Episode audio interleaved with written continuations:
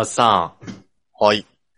この番組、気づけば1周年。ですけど、一周年？まあ、ただ1周年、厳密には、まあ、あのうんね、1周年記念会を撮ろう、撮ろうと思っていたんですけど、うんうんうん。第1回目の放送を振り返ると、放送したのが、2022年7月25日なんですよ。ああ、じゃあ一周年夏じゃないですか。はい。だからもう1.5周年迎えちゃいました。はい。1.5周年って、それ周年なの？もはや周周年なのはないね。週ではないですよね、1.5だったら。だけどああ、この番組も気づけばい1年半続いたといえば続いた。まあ、なんか頻度はどうあれ、終わってないってことは続いてるってことですね。うん。まあ確かにね。うん。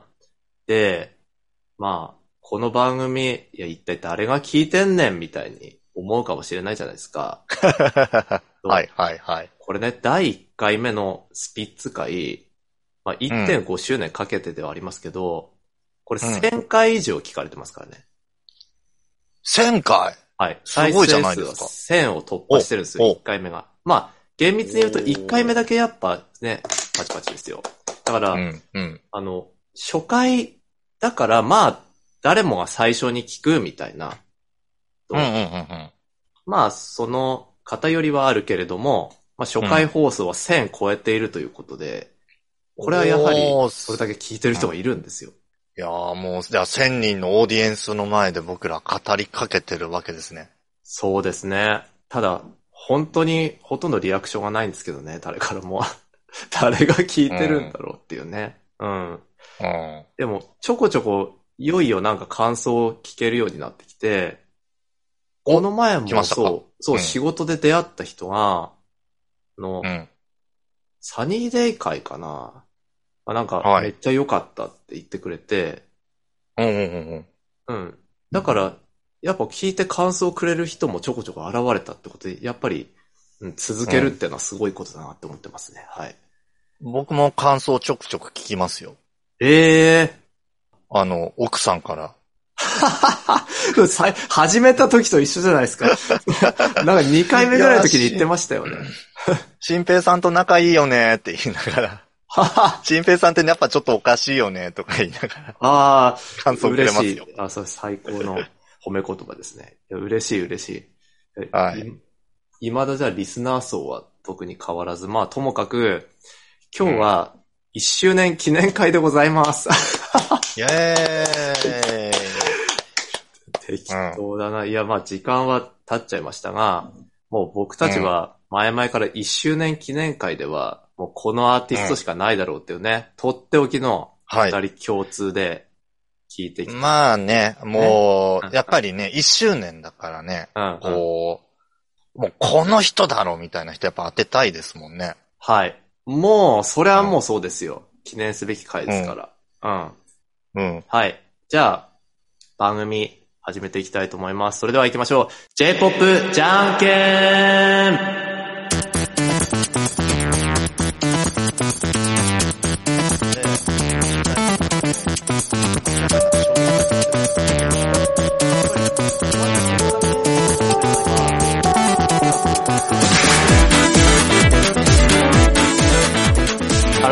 して、パーソナリティの高橋新平です。川原あです。この番組は J-POP に人生を支えられて生きてきた二人が毎回一組のアーティストをテーマにお互いに聴いてほしい一曲を全力プレゼンし、最後にじゃんけんで勝った方の曲だけが流れるという仁義なき音楽プレゼンバトルです。ということで、はい、今日のテーマアーティストはどなたでしょうか？今日のアーティストは、もう一周年記念だったらこの人だろうということで、うんいきますよ。うん。ジガーズさん。ジガーズさんです。はい。じゃあ、あずさん、基礎情報ではありますが、ジガーズさんのバンド名の由来教えていただいてもいいですか？ジガーズさんのバンド名の由来は、自画自賛の文字りです。はーい。いやー、この日を待ってましたよ。待ってましたが、ちょっと忙しいやら何やらでちょっとできなかったと。うん。うん。で僕の、もね、僕のあの、度重なる体調不良のせいで何度もリスケしたということもありましたが。ういやいや、結果、土年末に撮ってますからね、収録はね、今。いやいや、今日何の日です？あずさん、この収録してる。今日は、えー、12月25日だから、うん。あ、奥さんの誕生日の前日ですね。そうなん？キ キリストの生まれ変わりみたいなことだったまあまあまあ、うんあと、うん沢直さんが12月26日誕生日なんですよ。なんだその情報は。沢まどかさんの奥さんですね。はい。これ、これ、 Voicy じゃないとにわかには伝わらないぞ、この。アーティストの方です。うんまあまあ、それは置いといて、うんまあ、クリスマスですよね。うん。そうですね、もう聖なる夜ですよ。キリストが、うん、うん。誕生した、年、年ですよ、本当に。うん。うん。なんか、ジガーズさんみたいな、ジガーみたいな言葉って、なんかその神みたいな言葉なかったでしたっけ？ないか。あー、ジーザースみたいなやつ？ジーザスか。ジーザスか。うんじゃあ全然違うな。ジーザスクライストのジーザー。はい。そうですよね。だけどなんかもうこの聖なる夜に、聖なる日に、ふさわしいバンドな気はなんかしますよね。まあ、そうですね。うん。うんね。何がそうなのかちょっと僕もパッと。まあ、表でもなんかね、北の方の出身の方々ですから、やっぱ雪のイメージがね、雪似合うんじゃないでねす。か？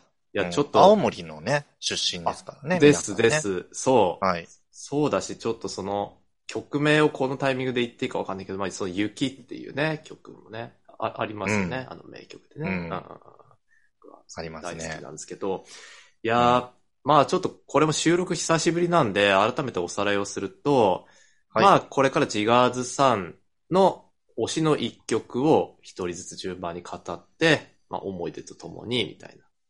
で、はいまあ、おそらく最後にじゃんけんして、買った方の曲が流れるわけですよね、Spotify で。はい。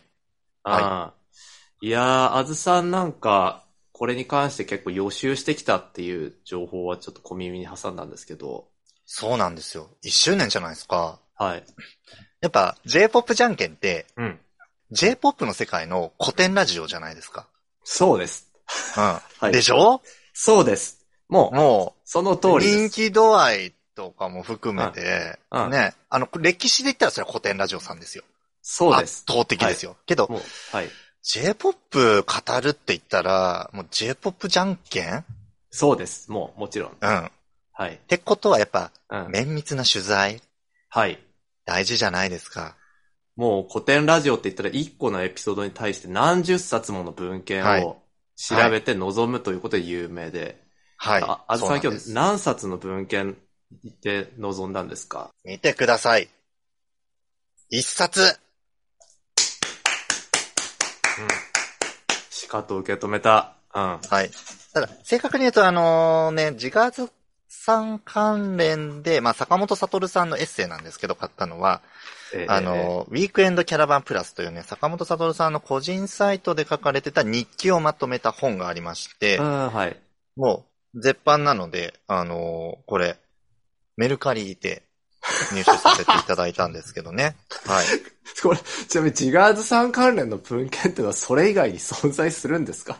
あ、まあ、雑誌の切り抜きぐらいじゃないですか。あ、そう、あ、まあね、そう、それまで入れたらそう、そうなりますけどね。うん。あと、ウィキペディア？うん。文献なのか？うん。まあいやいやまあ、いやは、偉いです。ほら、見た。坂本悟のサインあるよ。あ、え？え、な、直筆で？直筆？直筆で、ほら、ちょっと見えますえ、直筆で入ったやつをメルカリで入手したんですか？そうそうそうそうそう。ええこれプレミアムンですよ。いや、そそうですよね。うん。いや、この後、存分に語りますけど、坂本悟ってややっぱりほんともう天才ですから。はい。あの、ボーカルですよね。ボーカルギター、ジガーズさんの、まあ、フロントマンですよ。うん。そうです、そうです。もう坂本悟のバンドですから、ジガーズさんは。そう、そう。うん。そうですね。いやー、でも、これまあ聞いてくださってる方ね、当然ジガーズさんファンの方も見つけて聞いているとは思うんですけど、うんまあまあ言ったら知らない方もいると思うんです。だから、はいはい今日はもうその魅力っていうのを、まあ初心者にも分かりやすく伝えていけたらいいなとも思いつつも、うん。とまあまあ、そうですね。偏った話になるかもしれないなとは思いますけどね。はい。そ、そもそも、新平さんはジガーズさんとの出会いはどちらだったんですか？はい。よくぞ聞いてくれました。これは、うん。僕が、と大学が宮城県仙台市でして、ほう。当時僕は大学のサークル活動で落語研究部っていうのをやってたんですね。通称落ち研。で、はい。それで、まあ、いろんなところに落語とか漫才とか、まあそういったことをやりに行くってことがあったんですよ。まあうんそれこそ毎週蕎麦屋でアルバイトで落語をしていたりとか、あとへはそのーなんかいろんな高齢者の方がいらっしゃる施設に、まあこう、やりに行ったりとか、もう本当にいろんな機会があったんですけれども、その中で、その、仙台市のまあストリートを使ったお祭りみたいなのがあって、あだからそのいいろんなイベントとか屋台とかが出るっていうお祭りよくあるんですようんうんうん。うんそのなんとか通りっていうのが多い町なんで。うん。うん。で、そこで落語をやるっていう、まずステージイベントがあって、で、で、まあ、その直前になって詳しくその内容を聞いたら、まあ僕がそこで落語をやるっていうのが、まあそのステージの前座的なことで、そこの鳥というかメインの出演者が坂本悟さんというミュージシャンであるっていう。はい。坂本悟の前座やったの？そうです。はい。え？坂本悟の前座で落語をやるっていうことがあったんですよ、僕は学生時代に。はあ。まあ、ビートルズで言ったら、だってそれドリフターズってことですよ、新平さん。ああ、そ、そうだ。それと構造が一緒だ。うん、ま構造一緒ですよ。ね、武道館ライブビートルズでやった時の前座はドリフターズだった。そうわけだから。あ、一緒一緒そう。です。そうです。それで、とうんまあその時誰なんだって思って、で、うんいろいろと調べたら、まあ仙台で活動しているミュージシャンの方でっていうので、まあもともとうんバンドを組んでいてっても分かってきて、で、その時だからあのうんうんうん天使たちの歌の時ですよ。あのソロで。はい、あのね、ソロになって手売りで結構な枚数売ったんですよねあ。坂本そうです悟さんね。でもそれで情熱大陸とかも出てうん、たと思う。うん、うん。確か。うん2000年ぐらいだと思うんですけど、はい。で、それでその曲を聴いたら、むちゃくちゃハマって、そのファーストアルバム、その天使たちの歌とか、愛の言葉とか入ってるやつ、ああ、あれね、うん僕持ってますけど名盤ですよ、本当に。めちゃくちゃいいですよね。僕もあれ、だから、なんだろうな、実家に帰るときに僕高速バスで秋田に帰ってたんですけど、秋田の実う家で。ん。で、まあその時にそれをずっと聞きながら帰るみたいな、なんかちょっとその、なんですかね、東北出身っていうのも分かってたから、それに思い馳せるみたいな感じで坂本悟さんをずっと聞いて、で、その、の流れでジガーズさんに戻っていったら、とんむちゃくちゃいいみたいになって、坂本悟やばいと。はい、はい。それが出会いというか、まあもうちょっと、あの、最後に補足すると、その前座でやった時に、そうんその坂本悟さんに、のファンですって言ったっていう。まだ聞いてないのに。まだ、まだ初対面なのに。うんうんうん。とりあえずファンですって言うしかないじゃないですか。まあ、それはねうん、言いますよ。う。うんん。で、で、その後に本当のファンになったっていう感じでしたね。最初は、最初は本当のそうです。だから最初、だから、けどそう、言ったんだ。そう。うんだからだ、誰なんだこの坂本悟とはってうんいう状。態でその仕事に行ったわけです。まあまあまあね。うんだけど、まあミュージシャンだし、もう芸能人だろうって思ってるから、うんまあファンですって言うしかないじゃないですか。うん。まあね。で、言ったからには、まあファンとしては、とかファンですって言ったからには、まあし聞いとかなきゃなって言って聞いたらむちゃくちゃ良かったっていう。あ、じゃあ、まあ結果、後付けで OK あで。そうです。それで、あの、だからソロ活動のそうやって手売りで回ってみたいなのとか、弾き語りの話をどんどん熱くなってて、僕も当時そのギター弾いてたし、なんか卓録とかもやってたんで、もうめちゃめちゃ熱くはい、はい、はい。うんか感じたんです。え、あずさんはどういうきっかけだったんですか？僕ね、あのー僕埼玉出身なんですけど、はい。あの、FM ナック5という。埼玉局がありまして、はい。はい。で、そこ結構 J-POP をよく流す FM 局なんですよ。うん。で、あのね、知ってる人どんだけいいんだろうジャパニーズドリームっていううん。深夜番組を、うん。富澤一世さんという音楽評論家の方がメインのパーソナリティになってやってたんです。ナック5で。はい。で、それが、あの、その月にリリースされる J-POP の曲を全部ワンコーラス流して、うんうんうん。ジャッジマンと呼ばれるリスナーが投票してランキングを決めるっていう番組だったんですよ。うん。オリコンが売れ行きのね、チャートだとしたら、こっちはもういい曲ランキングだっていうのではい。やるというですね、ちょっとおかしいな番組がありまして、それ僕聞いてたんです。はい。その入賞常連者がジガーズさんだったんですよ。ああはい耳の超えたリスナーたちがこれはいいっていうので、はいうん結構推してたバンドの一つで、うん。でまあ正直ね、セールスはあまり伸びずみたいな感じだったんだけど、まはいあそうやって、なんかいい音楽知りたい人たちが評価してるバンドっていうので、なんとなく知るようになって。で、僕が最初にアルバム聴いたのが、あの、素敵な日々っていうはい。アルバムはい。を聴いて、はい。ああ、いいなってなって。まあそはいこからはいちょろちょろ過去のものも含めて聞くようになったって流れですね。いやー、もう、ジガーズさんは、Spotify にはもちろん YouTube のね、オフィシャルチャンネルも今やあるので、もうこれを機にぜひ聞いてほしいと、聞いてほしい。いや、むちゃくちゃいいんで、もうだからなんで売れなかったか話ってのは、本当に奥が深い話だと思ってて、今日はちょっと、とその話もしていけたらと思うんですけど、うん。じゃあどうします？ちょっともう曲紹介やっていきますかそうですね。うんここまでそれぞれのストーリーを語り切ったなら、なんか続きの話は曲名を言ってからの方が良さそうですね。そうですね。じゃあもう、ああずさん、これ、ど、うんど、どうします？先に行きたいですか？ちなみに新平さん、今回、はい。被る可能性どれぐらいで見てますか？僕は、被らないわけがないって思ってます。被らないわけがない。僕は、もう、もう、もう、もう、もう、もう、一択だから、そもそも。だだからこれ、そそうですね。あの、今回ですね、いいや、まあ、一択って言った時点でなんか分かってきちゃうかもしれないなと思いつつ、と、うん。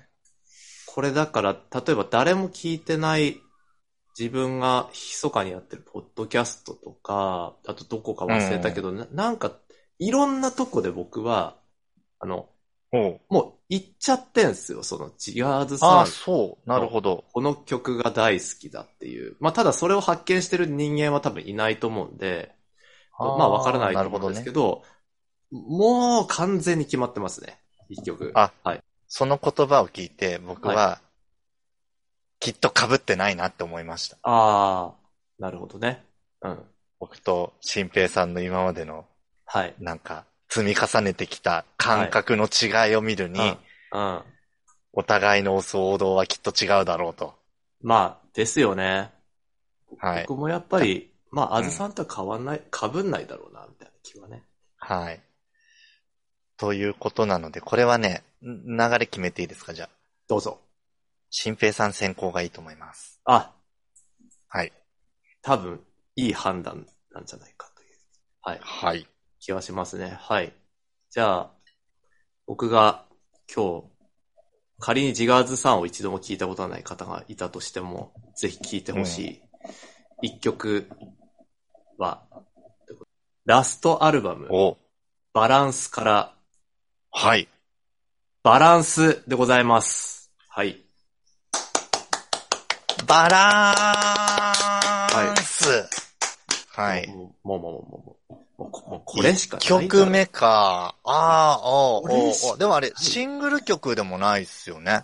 シングル曲ではないです。このうん。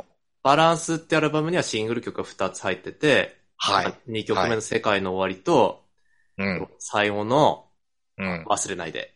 はい。まあはいどっちも、まあ、とてつもない名曲ですよね。はい。名曲揃い。で、これのまあ1曲目のバランスを僕はもうみんなに聴いてほしい。というか、もう、うん。もうもうこのラストアルバムバランスですよね。このジガーズさんを語る上で、このエピソードはまあ、おそらくは一番、あの、ちょっとだけ聞いたことがある人も有名な話かもしれないと思う、うん。ジガーズさんが解散した理由の話として、ちょっとあずさん本も買ってるんで、はい。ちょっと情報がずれたらごめんなさいなんですけど、はい。僕がまあ雑誌とかなんかのインタビューで聞いたことがあると思ってるエピソードとして、まあこの7枚目ですかね、オリジナルアルバムとしては。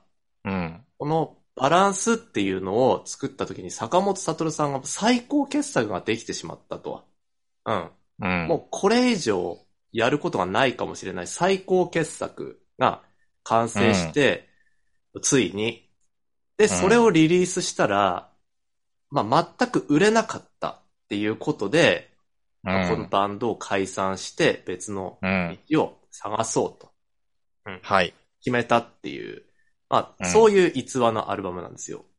はい。でその話を聞いたからには、だってもう、あの坂本悟が、だから僕からしたら天使たちの歌、でもし先にソロ活動を知ってむちゃくちゃすごいと思った坂本悟が、もうすべてをかけて最高傑作だと言い切って完成させたアルバム。うん。うん。それが世で全く売れなかった。でそうんのバランスっていうアルバムは一体どんなもんなんだとうん。いうことで、まあまずそっから聞くんだけど、とんでもない神アルバムですよ、このバランス。そっか、あの、坂本悟のソロから入ったから、うん、そう。すでに出たタイミングで過去を辿って、そうです。バランスというアルバムに辿り着いたわけですね。そういうことですね。あ本当に。うん。で、と、まあ、それと並行して、のアップルオレンジみたいなベスト版も、だから僕の殿下の方とベスト版も聞いてはいるんですけど、やりますね。はいはいはいはい。やっぱ、り、バランスっていうアルバムをこう完成させたっていうエピソードがそうやって語られてたから、それを聞いて、うん。で、まあまあまあ、このアルバムのことを語るには野暮だし、語りきれないから、聞いてもらいたいんだけど、とにかくまあ一曲目バランスですね。うんもうで、僕はこの曲の歌詞にもう人生を影響されていて、ほう。もうこのバランスという曲の歌詞には、とうんこの世で一番大事なもの、それはバランスだって、まあ叫ぶっていう歌なんですよ。うん、うん、うん、うん。で僕今、この世で一番大事なものバランスって思ってますから。本当に。あれ？初耳なんだけど。そうですよ。はい。僕は、はっきり言って、例えば仕事においても家庭においても、まうん。あ、例えば自分一人の人生の能力や健康やいろんな要素があるってものの中でも、と一番大事なものはバランスって思ってますからね。ああ。なんかツッコミはありますか、これに関して。はい。なんか、今はもう消えてしまった、Voicyフェスの対談の内容が頭の中にはい。若干、はい。こう、リフレインはい。しなくもないんですけれども、はいそっか、バランスか。そうですね。あの、そうだなこれ以上語ることがあるかも聞いてくれと。だからバランス、1曲目バランス、2曲目世界の終わりって感じでこう繋がってって、うんうんまあ、最後忘れないでみたいなアルバムなんですけど、途中もすごいですからね、このアルバム。アルバム、それこそアルバム全体のバランス。うんうんうん。いやね、うんうんいや、まず前提で言うと、このアルバムは、まあ、ジガーズさんの、まあ、結果的にラストアルバムになったはい。アルバムで。はい。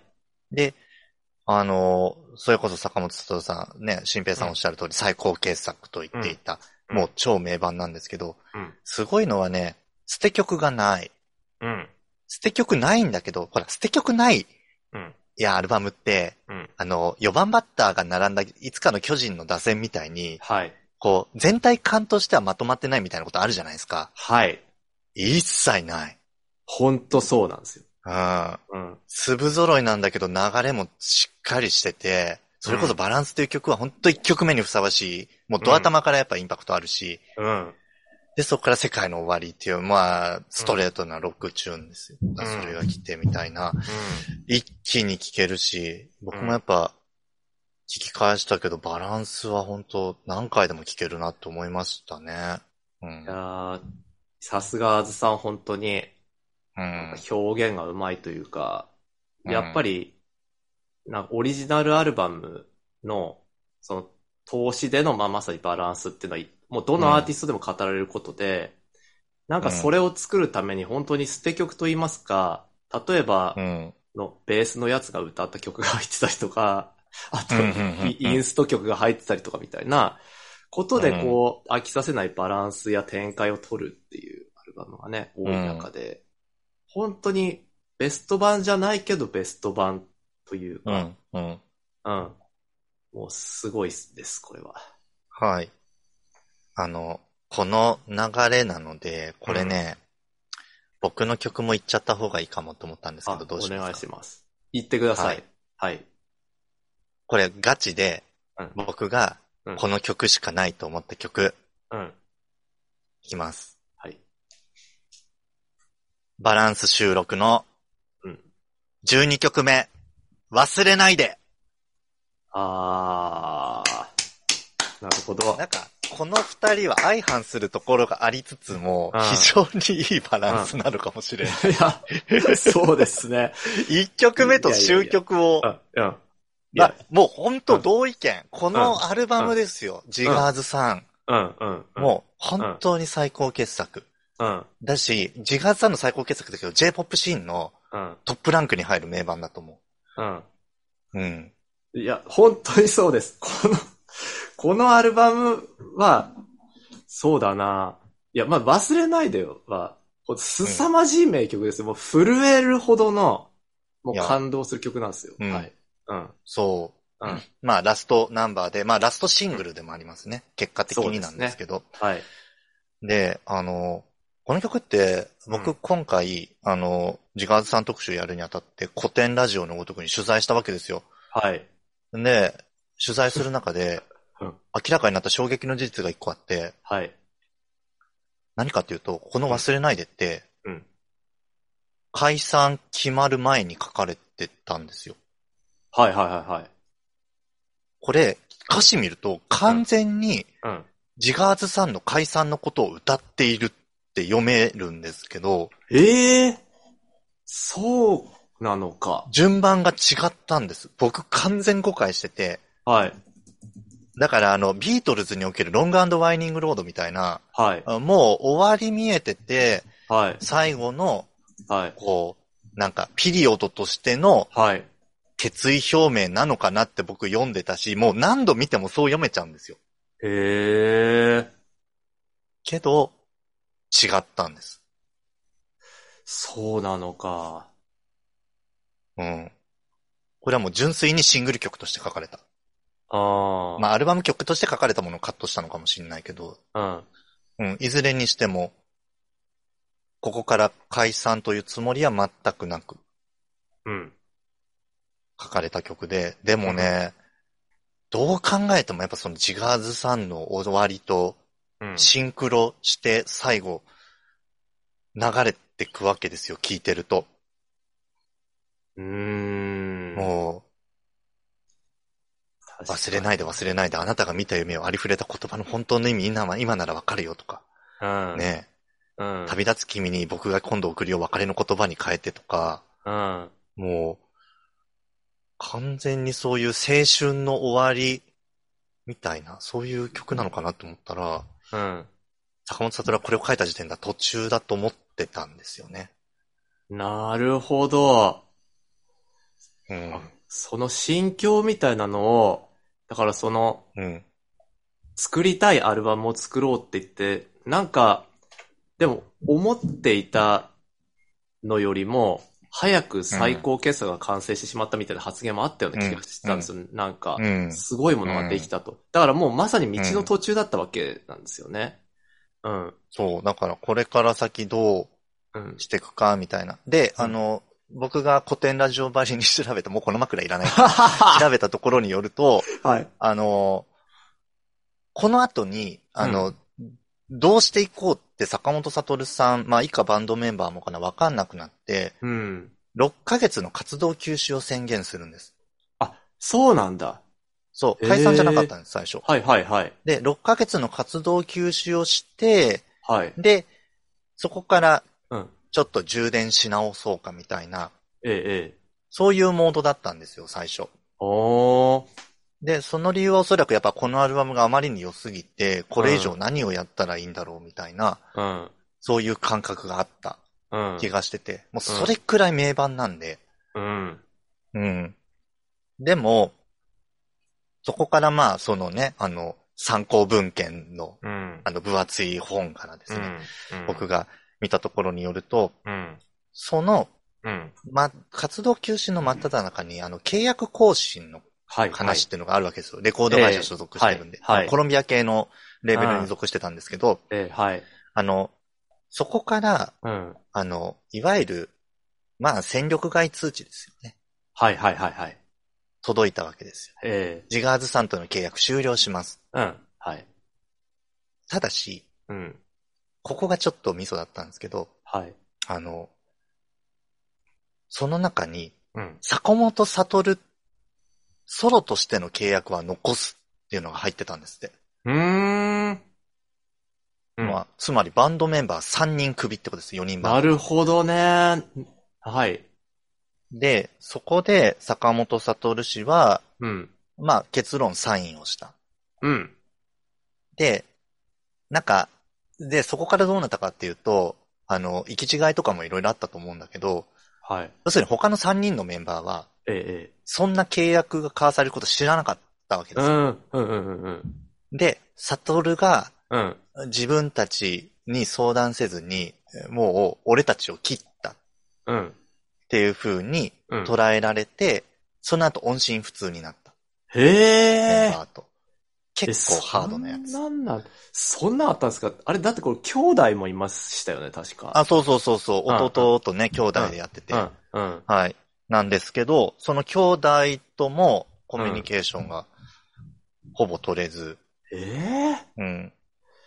一番仲良かった渡辺さんというギターの方うんに、ちょっと話したいって言っても、奥さんが電話に出て、うん。ちょっと今話せない。マジかす。それすごいことだな。そう。で、まあ、排水の陣になった坂本悟は、そはいこからもう、やるんだったら、もう無駄にするわけにはいかないじゃないですか、そこまでね。うん人生一緒にはい共にしてきた仲間を結果的にだけど裏切っうん。ちゃった敵になったわけだから、うん。それで、まあ、天使たちの歌が生まれてうん、起死回生のヒット飛ばして、うん。まあ、あの、ソロとしての、また奇跡みたいなものが生まれていって。いや、うん。だって、結論、いや、今の話からちょっと、すごいなんか、話したいなって思ったことがいろいろ出てきて、うん、うん。やっぱり、まず結果天使たちの歌は、おそらく僕もそこで坂本悟を初めて知って、ジガーズさんを知っていくきっかけになったわけだから、うん。とにかくその初めての世の中的にの大きいヒットだったんですよね。はい。うん。で、ほんと情熱大陸とかでも取り上げられ、で、うんだからこの時にまず、バンドでやることをやりきった坂本悟が、うん。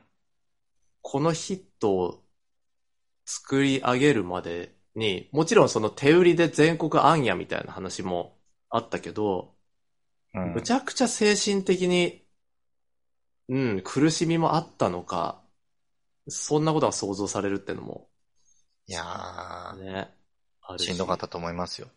で、な、その後も音信不通はやっぱ続いて、坂本悟さんとしては、自分がソロで売れることによってジガーズさんまた戻したら、うん、まあ、それでね、そこでついたファンもついてくるじゃないですか。うん、そういう風にして、また再始動したかった。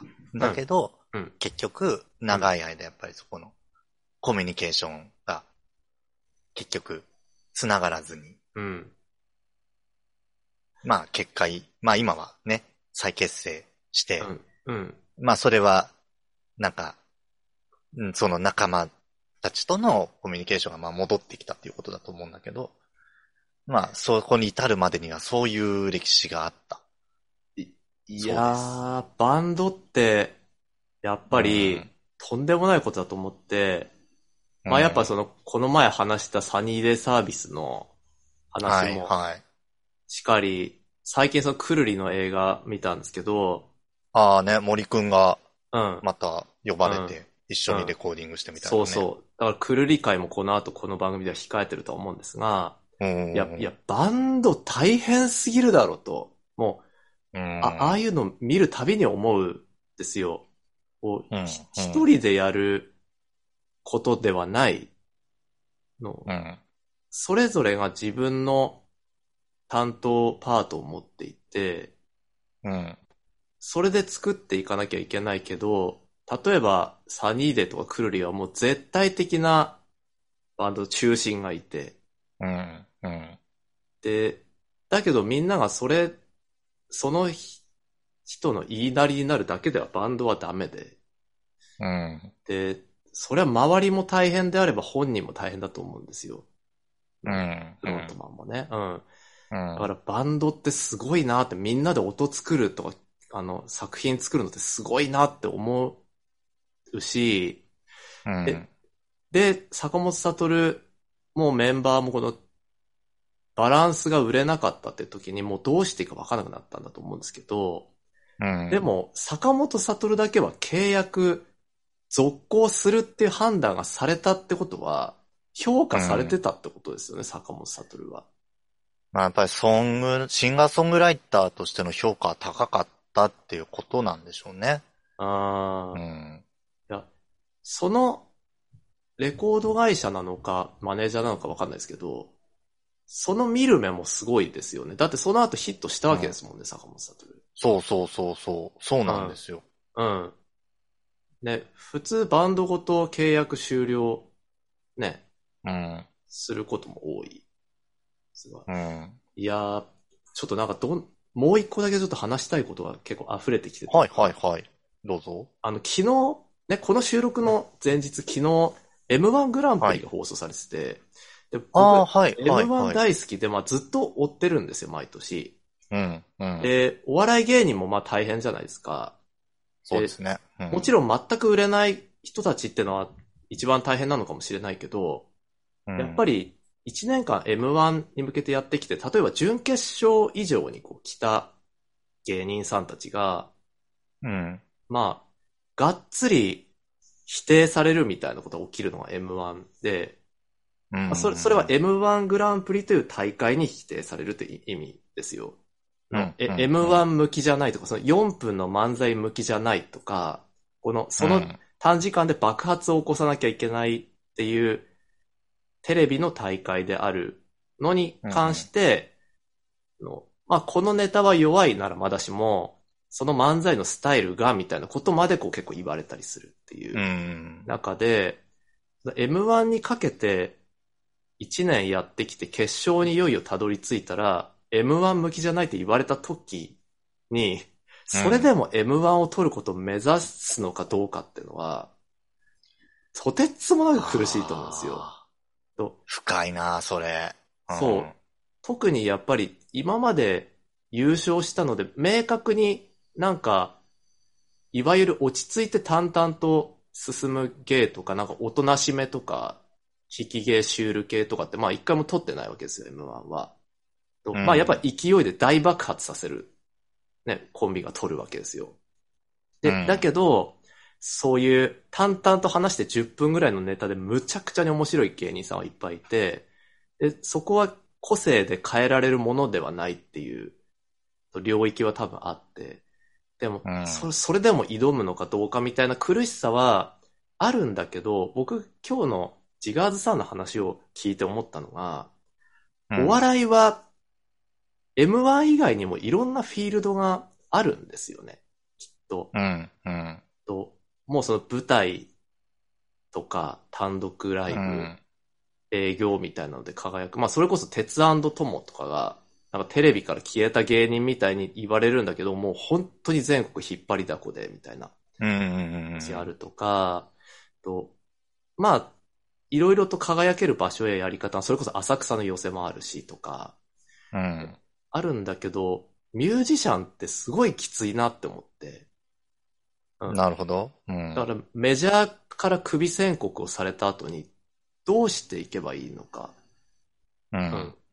で、どうなんでしょうね。いろんな道あるんですかね、ミュージシャンとして、いわゆる生きていくというか。うん。まあでも最近はやっぱ兼業スタイルがますます主流になってきてるうん。印象はありますね。うん。ほら、あの、インディーに降りても継続できるインフラ整ったんですよねあ。CD 出せるし、そもそも配信だけでもうね、はい。シングルとかも切る時代なんで、はい。そこのコストも下がった YouTube でプロモーションできる。うんだから、あの、ライブやって、まあ、100人そこそこ集客して、うん物販売って、手売りで CD 売って、うん。っていう風にやったら、うん。まあ、そこそこの見入りにはなる状態は作れますと。ですよね。でもなんか CD プレイヤーも持ってないみたいな人もかなり増えたと思ってて、うん。だから配信って儲かるのかとか食べていけるんだっけ？ライブってとかって。ちょっと僕うん事情は詳しくわかんないですけど、うん。ミュージシャンとかそれこそバンドっていう生き方って、そう趣味じゃない、いわゆるもううん。うん。うん。プロのバンドという生き方って凄まじいなってうん。思いますね。なるほどね。まあ、もしかしたら軽音以降ちょっとね、変わってきたかもですけどね。なんとなくの風潮というか。え、アニメの軽音ですか？あ、そうそうそう。あれで、若い人たちの間でのバンドブームみたいなのがまた起きて、うん。まあ、それの受け皿もあるわけじゃないですか。はい。ライブハウスもそうだし、うん。まあ、楽器店とか配信ツールみたいなのもそうだし。うん。だからなんか、うん。人生かけてバンドをやるのか、うん。人生のなんかある種の添え物っていうと表現あれですけど、うんこう、彩りをもたらしてくれるうん。一種のツールとしてバンドがあるのかっていう、うん。なんか、その辺がもしかしたら最近は変わってきてる可能性はあるかもなってうん。思いはしますけどね。うん。ただそういう点で言うと本当ジガーズさんはその時代の境目というか、まさにうんバンドに命をかける世代の人たちはい。だったわけで、まあ、本当にもうそういう時代の中で、まあしかも J-POP というシーンが結構膨張してた時期の中で、うん。それでもやっぱり評価されない人たちはいる。うん。で、結果ドロップしていったり、うん。なんかバラバラになっていく人たちもいるっていう、まあその一つだったのかなと。うん。ただなんかいい時代になったなって思うのはやっぱ再結成して、細々とかもしれないけどやってるわけじゃないですか。はい。だからそれがこうできる時代になったと思うんですよね。それこそ配信の力とか、うんメディア持てるとか、うん。なんかその辺のところっていうのが影響して、再結成もしやすくなったし、うん。それで本業とかと両立しながらバンド活動しやすくなったっていうのは、うん。まあなんか音楽とともに人生作っていくっていう観点で言うと、うん。まあ裾野を広げるという意味で、はい。なんかいい時代になってきたのかなという解釈もできるかなって僕自身は思いますけどね。そうですね。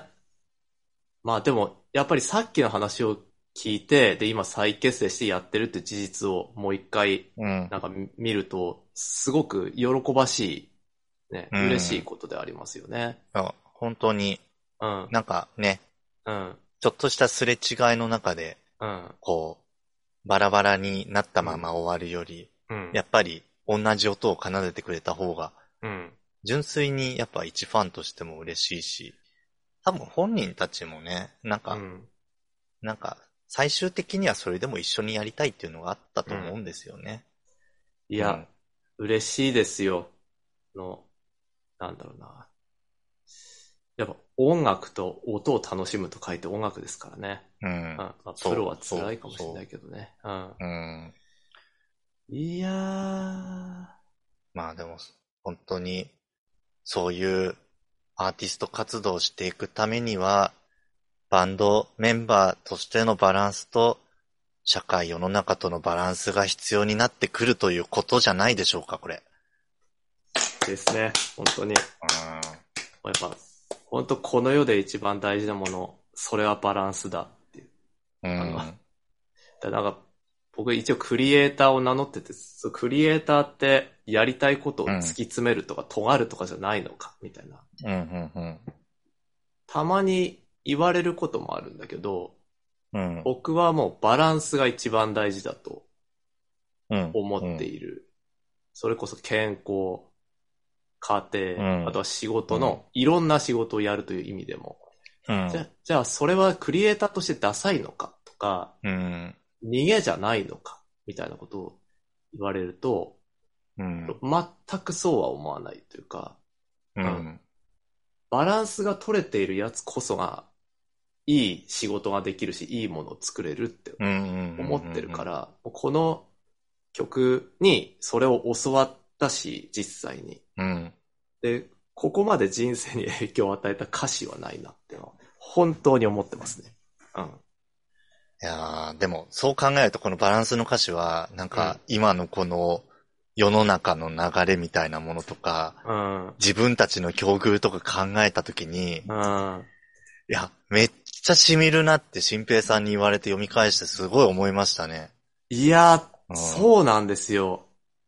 うん。いやー、いやー、染みる。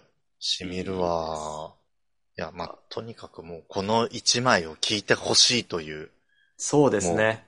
じゃあ、メッセージは、もう共通してたので。ですね。て、ってことは、今回もちょっと最近このぬるくなってきたこの J-POP じゃんけん。前回、前回ね、サニーデイサービスで、はいたまたま東京の1曲目と2曲目が挙げられたんで、うん、うん。これも両方聴いてもらおうみたいな、なりましたけど、もう今回も両方聴いてもらいましょうか、これは。はい。で同じアルバムのね、最初と最後ですもんね。はい。ですね。もうはいぜひ、間の曲もね、Spotify 上がってるんで。いや、ま、もう絶対聞いてほしいんですいやけど。、もう、はい。もう間全部、これ通しで絶対聴いてほしいです。はい。うん。じゃあ、はい。今日はそんな感じで、あずさんじゃあ曲紹介いきますか。